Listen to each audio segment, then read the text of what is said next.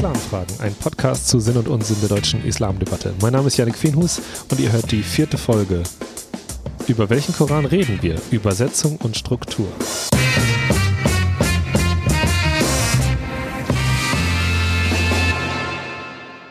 Sure 10, Vers 37 und 38.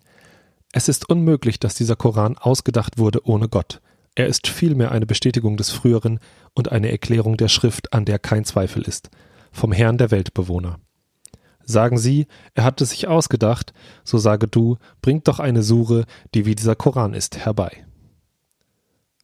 Mit diesem Koranzitat beginne ich die vierte Folge mit Basiswissen zum Islam. Und zwar heißt sie, über welchen Koran reden wir? Übersetzung und Struktur. Ist also die zweite Folge zum Koran und es wird auch noch eine dritte geben, in der ich inhaltlich ein paar Verse beispielhaft auslege, um zu zeigen, wie das funktionieren kann bzw. könnte. In der letzten Folge habe ich über Mohammed und den Koran gesprochen, also über die Geburtsstunden bzw. Jahre des Islams. Meine Zusammenfassung der Folge war so. Der Koran ist die wichtigste Quelle islamischer Religion, das zentrale Buch, das heilige Buch, verstanden in der Regel als Gottes Wort, das auf Arabisch auf der arabischen Halbinsel im 7. Jahrhundert an Mohammed über 22 Jahre hinweg offenbart wurde. In dieser zweiten Folge will ich jetzt über drei weitere Aspekte reden, nämlich erstens zur Frage, über welchen Koran reden wir eigentlich? Zweitens, wie reden wir auf Deutsch über etwas, das auf Arabisch entstanden ist? Es geht also um Übersetzung. Und zum Dritten möchte ich den Aufbau und die Struktur des Korans kurz vorstellen. Also, über welchen Koran reden wir eigentlich? In der eingangs zitierten Sure geht es wieder um die Diskussion zwischen Mohammed, den frühen Muslimen und anderen Bewohnern der arabischen Halbinsel und dabei um die Frage, was ist das eigentlich für ein Typ? Dieser Mohammed, der sich Prophet nennt und der da redet, was redet er da eigentlich? Und Gott nimmt in dieser Sure direkt dazu Stellung und bestätigt, dass der Text von ihm ist. Ja, es ist unmöglich, dass dieser Koran ausgedacht wurde ohne Gott, sagt er.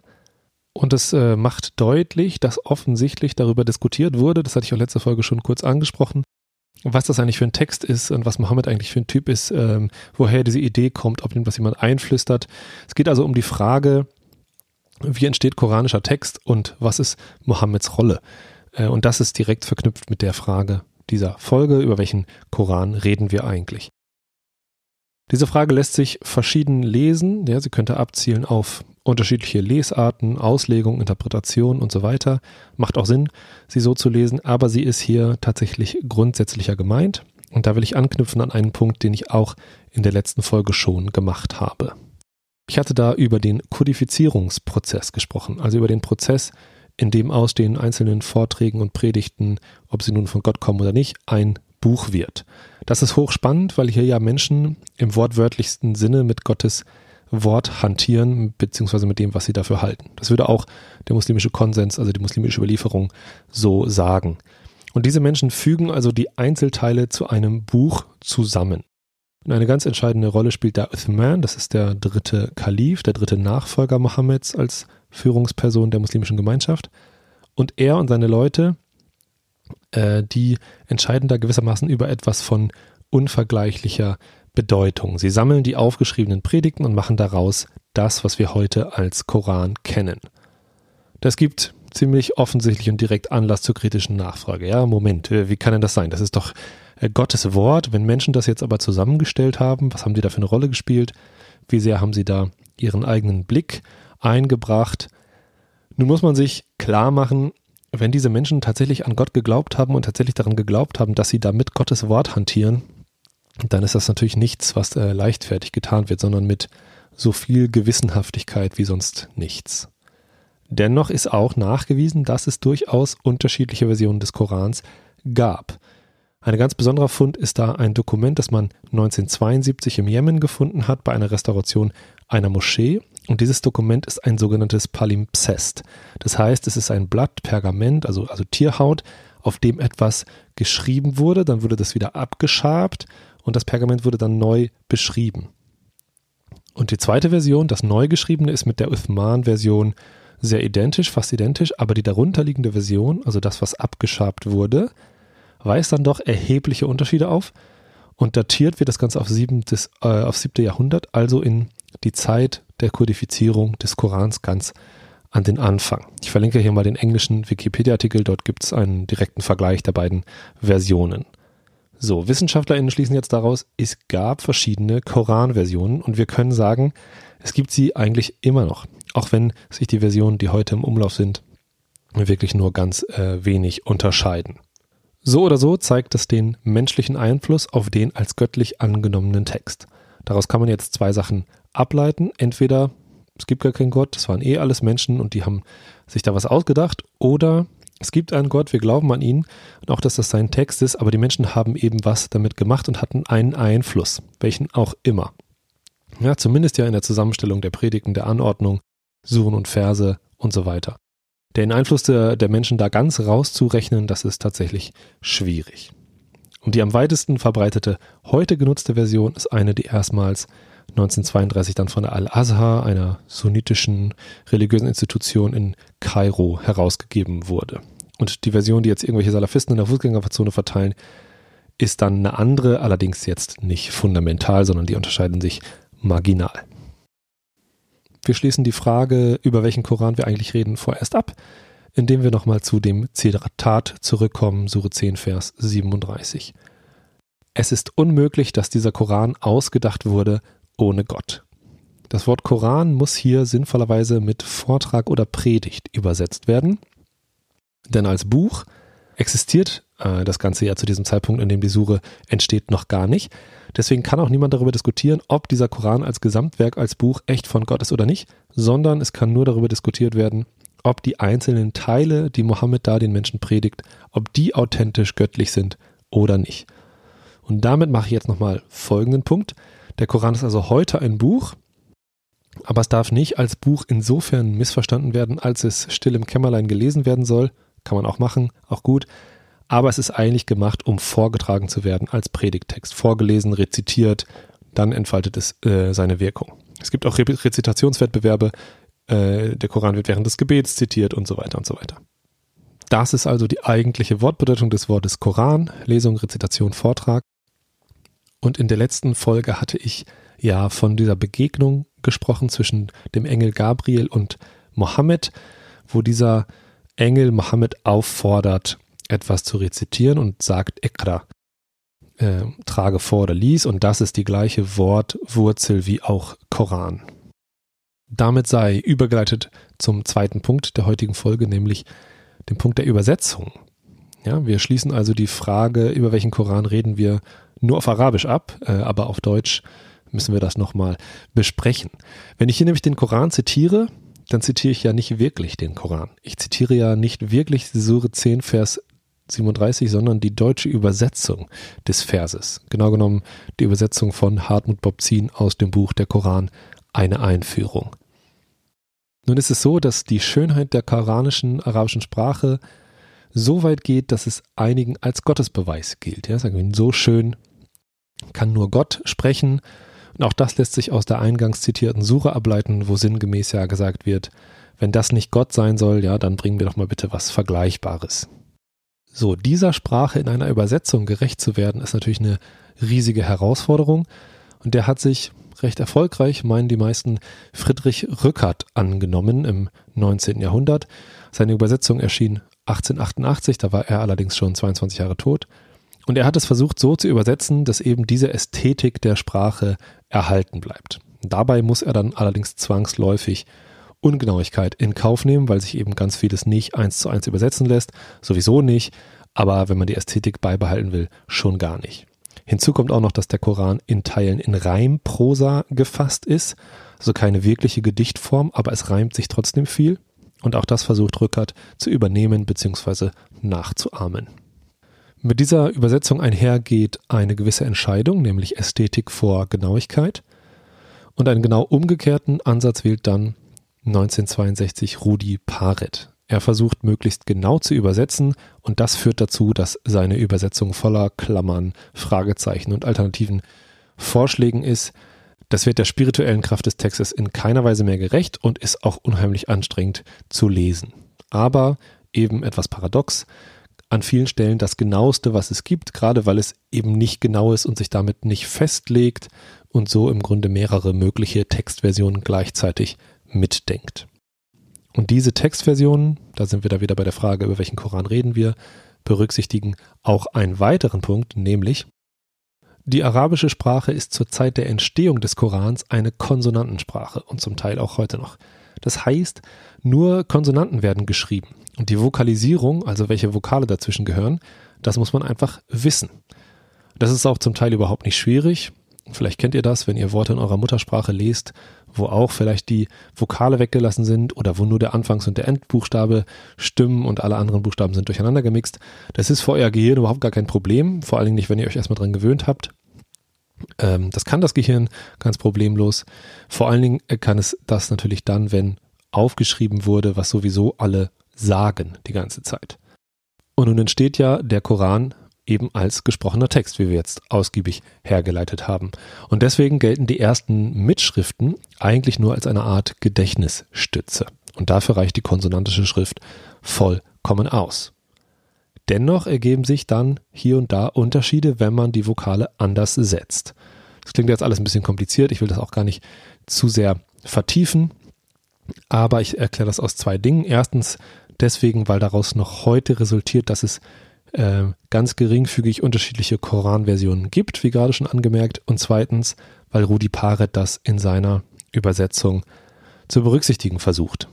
Wir haben also Rückert, Ästhetik vor Genauigkeit, und wir haben Paret, Genauigkeit vor allem anderen. Und da, wo es äh, gar nicht genau geht, weil es eben unklar ist oder mehrere Möglichkeiten gibt, versucht Paret das auch mitzudenken. Einen Kompromiss versuchen dann Hartmut und Katharina Babzin, deren Übersetzung erscheint 2010, inzwischen recht populäres und weit verbreitetes Werk. Aus diesem Werk zitiere ich auch immer, es sei denn, ich merke es anders an. Und die beiden haben außerdem, das möchte ich hier unbedingt erwähnen, ein Buch geschrieben, das heißt Der Koran, die wichtigsten Texte ausgewählt und erklärt von Hartmut und Katharina Bobzin. Ich verlinke das auf jeden Fall in der Bio. Das empfehle ich immer, wenn in Vorträgen oder Workshops jemand mich fragt, äh, ich würde gerne mal mich mit dem Koran beschäftigen, welche Übersetzung lese ich denn da? Dann sage ich immer, könnt natürlich gerne einen kompletten Koran einmal durchlesen, aber das ist eine ganz schwierige Sache und besonders viel lernen tun sie dabei nicht, weil ihnen der Kontext fehlt, die Einordnung fehlt, das Verständnis fehlt und so weiter. Dafür ist eben dieses genannte Buch von Hartmut und Katharina Bobzin gut, weil es einem so ein paar wichtige Themen, die wichtigsten eben rauspickt, dazu die Verse bringt, den Kontext und so weiter. Das ist ein sehr guter Einstieg. So, von den drei erwähnten Übersetzungen ist jetzt Rückert die älteste. 1866 ist der gestorben, 88 dann wurde die veröffentlicht.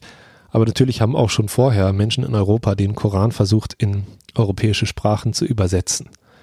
Dazu muss man Folgendes bedenken. Das Verhältnis dieser europäischen Gelehrten zum Koran war immer und ist in weiten Teilen immer noch geprägt von einem bestimmten Grundsatz, nämlich betrachten sie den Koran, eigentlich auch den Islam im Allgemeinen, immer im Verhältnis zu sich selbst. Ja, das ist überhaupt nicht verwunderlich, im Gegenteil, das ist ganz logisch und normal. Der Zugang zu etwas anderem ist generell grundsätzlich nur über sich selbst möglich und das sollten wir wirklich im Kopf behalten für alles, alles, alles, was ich in diesem Podcast sage. Das gilt für mich, aber das gilt auch für die Debatte zum Islam in Deutschland. In diesem Fall heißt das, dass der Koran oft als verfälschte Bibel angesehen wurde oder das Phänomen Islam als irgendwie so ein Christentum abklatsch. Und der Koran im Speziellen wird dann eben eingebaut in so eine christlich-europäische Erzählung. Nun ist das auch aus islamischer Sicht gar nicht unbedingt völlig absurd, weil der Islam sich ja durchaus als Nachfolgereligion von Christen und Judentum versteht. Aber natürlich haben es diese Gelehrten in der Regel nicht gut gemeint mit diesem Abklatschvorwurf. Ganz oft wurde übrigens übersetzt nicht direkt vom Arabischen ins Deutsche, sondern mit dem Zwischenschritt ähm, aus dem Lateinischen. Luther zum Beispiel hat auch so eine Übersetzung angefertigt. Die erste direkt aus dem Arabischen ins Deutsche übersetzte Version erscheint dann 1772 und da gibt es diesen vielsagenden Untertitel Mahomet, der falsche Prophet. Also ganz offen äh, wird hier klar, mit welchem Blick die Übersetzung dann angefertigt wird dieser Grundsatz, also der Verstehensversuch aus der eigenen Position heraus, der bringt auch mit sich, was heute in eigentlich jedem meiner Vorträge oder so irgendwann fällt, nämlich solche Sätze wie dieser Mohammed ist der vergleichbar mit Jesus oder dieser Koran ist der nicht so wie der Bibel oder anders als der, die Bibel ist doch der Koran, na, na, na. Das ist auch nachvollziehbar, dass man diesen Ansatz wählt. Äh, es hilft einem ja oft Vergleiche zu ziehen, aber oft ist es eben auch, versperrt es die Sicht auf ähm, das, was da tatsächlich beschrieben wird. Ein Beispiel ist eben, dass man ähm, den Koran lesen möchte wie die Bibel und eine gewisse Struktur erwartet, die man eben aber einfach nicht findet, was ja eben daran liegt, dass der Koran ganz anders funktioniert als die Bibel, eine gewisse Geschichte nicht erzählt und so weiter. Damit sei übergeleitet zum dritten und letzten Teil dieser Folge, nämlich zu Aufbau und Struktur. Der Koran hat 114 Suren. Eine Sure ist am ehesten sowas wie ein Abschnitt. Und diese Abschnitte, diese Suren sind dann nochmal unterteilt in Verse. Ungefähr 6200. Also 114 Suren, 6200 Verse. Die Suren, also die größeren Abschnitte, sind der Länge nach angeordnet. Nicht chronologisch ihres, äh, ihres Erscheinens nach, nicht thematisch, sondern der Länge nach. Eine Ausnahme bildet da die erste Sure, die Fatiha, die eröffnende, die ist auch Teil des Gebets. Diese Suche ist relativ kurz, aber die zweite Suche ist dann die längste und dann wird es immer kürzer. Und die zweite ist Al-Baqarah, die Kuh, und dann werden die Suren immer kürzer. Das hat mit dem Entstehungsprozess des Korans zu tun. Das hatte ich in der letzten Folge ja ausführlich erklärt und auch hier schon ein paar Mal angerissen. Wir erinnern uns nochmal, Mohammed bekommt den Text offenbart, er trägt ihn dann den Menschen vor, diese geben das weiter und aufgeschrieben wird es dann erst nach und nach. Und diese mündliche Überlieferung, das heißt, es existiert quasi der ganze Text gleichzeitig, er wird gleichzeitig weitergegeben. Und damit ist die Reihenfolge nicht so zentral. Er erzählt außerdem keine Geschichte von A bis Z, auch das hatte ich ja da schon erzählt, muss er ja nicht, ist ja schon in der Bibel erzählt, sondern er begleitet also erst Mohammed und dann die junge hm, muslimische Gemeinde die ersten 22 Jahre ihrer Existenz und nimmt eben immer Stellung zu aktuellen Ereignissen und Erlebnissen dieser, dieser Gemeinde. Außerdem kommt noch hinzu, Suren und auch selbst die Verse sind nicht unbedingt inhaltlich abgeschlossen. Man kann also nicht zu bestimmten Sachverhalten einfach ein Kapitel aufschlagen, nachlesen und man weiß Bescheid, sondern man muss den ganzen Koran kennen, weil man immer wissen muss, aha, vielleicht steht in einem anderen Vers noch was anderes zu dem Thema. Das ist also ein unglaublich wichtiger Grundsatz, wenn man sich mit Koranauslegung beschäftigt. Und das, was eben ganz häufig passiert, sich eine Suche aus dem Kontext nehmen, wie man so schön sagt, ist äh, eigentlich ein No-Go. Geht eigentlich gar nicht, wenn man sich ernsthaft mit Koranauslegung auseinandersetzt. So, die Suchen sind also nicht inhaltlich einheitlich. In vielen Suchen gibt es eben verschiedene Themen, die da angesprochen werden und auch zum Teil noch in den Versen. Und da kann man sich schon fragen, woher eigentlich dann diese Einteilung überhaupt kommt in Suren und Versen. So ganz klar ist es nicht, denn die Bedeutung dieser Begriffe, Sure, Vers und auch Koran, die sind im Text teilweise synonym zu verstehen. Die entwickeln ihre Bedeutung dann erst im Laufe der Entstehung und dann später in dem Kodifizierungsprozess. Alle Suren haben Namen, zum Beispiel wie gerade erwähnt, die eröffnende oder die Kuh. Außerdem gibt es sowas wie die Biene oder die Nachtreise und, und, und. Und diese Namen ergeben sich eigentlich selten aus den zentralen Themen der Suren, sind ja auch immer verschiedene Themen, als vielmehr aus ungewöhnlichen Wörtern in den ersten Sätzen der Suche, die eben klar erkennen lassen, um welche Suche es da eigentlich geht. Alle Suren bis auf Sure 9 beginnen mit Bismillah Rahman Rahim, im Namen Gottes des barmherzigen Erbarmers zu übersetzen ungefähr. Sure 9 wahrscheinlich deswegen nicht, weil sie äh, eigentlich zu Sure 8 gehört als eine Sure. Das ist eine mögliche Erklärung. Das waren jetzt ganz schön schnell, ganz schön viele Infos zur Struktur und Aufbau. Deswegen seien die hier nochmal zusammengefasst. Also, wir haben 114 Suren, unterteilt in 6200 Verse. Ja, die Suren sind der Länge nach geordnet und sie bilden keine einheitlich thematischen Abschnitte, sondern in den meisten Suren kommen unterschiedliche Themen vor und teilweise auch in den Versen. Alle Suren haben Namen, meist nach ungewöhnlichen Worten in den ersten Sätzen der Sure. Und was heute klar unterschieden wird in Gesamtkoran, dann Sure und Vers, ist in der wörtlichen Bedeutung, wie das im Korantext vorkommt, eigentlich gar nicht so deutlich voneinander zu trennen. Am meisten Sinn ergibt es dann zu sagen, äh, wir begreifen alle drei Begriffe als in der, in der Bedeutung sowas wie Predigt oder Lesung und der Koran ist dann die große Lesung und Suren und Verse sind sozusagen kleine Mini-Korane, also kleine Predigten und Lesungen. Einen letzten Punkt muss ich jetzt in dieser Folge noch machen. Es gibt auch Koranausgaben, in denen zusätzlich zu der Sortierung der Länge nach angegeben ist, wann welche Sure offenbart wurde, beziehungsweise nach welcher und vor welcher Suche, also eine sogenannte relative Chronologie. Es lässt sich recht gut rekonstruieren, wann was offenbart wurde und auch das ist ganz fundamental wichtig für die Auslegung. Das werde ich dann nochmal in der nächsten Folge erklären.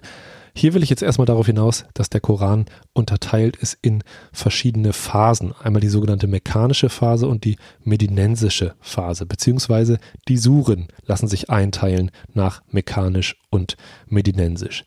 Wir erinnern uns an die letzte Folge. Mohammed lebt ja in Mekka und beginnt auch dort zu predigen, 610. Aber 622 wird dann ja die Lage zu kritisch in Mekka und er flieht bzw. wandert nach Medina aus. Das ist dann der Startpunkt des islamischen Kalenders. Aber da hört die Offenbarung ja nicht auf, sondern die geht weiter. Gott sendet ihm weiter Botschaften und entsprechend lässt sich der Koran unterteilen in die Botschaften, die in Mekka äh, offenbart wurden und in die, die in Medina offenbart wurden. Und die mechanische Phase lässt sich dann wiederum noch unterteilen in eine früh-, mittel- und spätmechanische Phase. Das erwähne ich hier nur schon mal, weil es klar zum Aufbau und zur Struktur gehört. Das wird dann wichtig, wenn es um die Auslegung geht. Ähm, das greife ich dann in der nächsten Folge nochmal auf.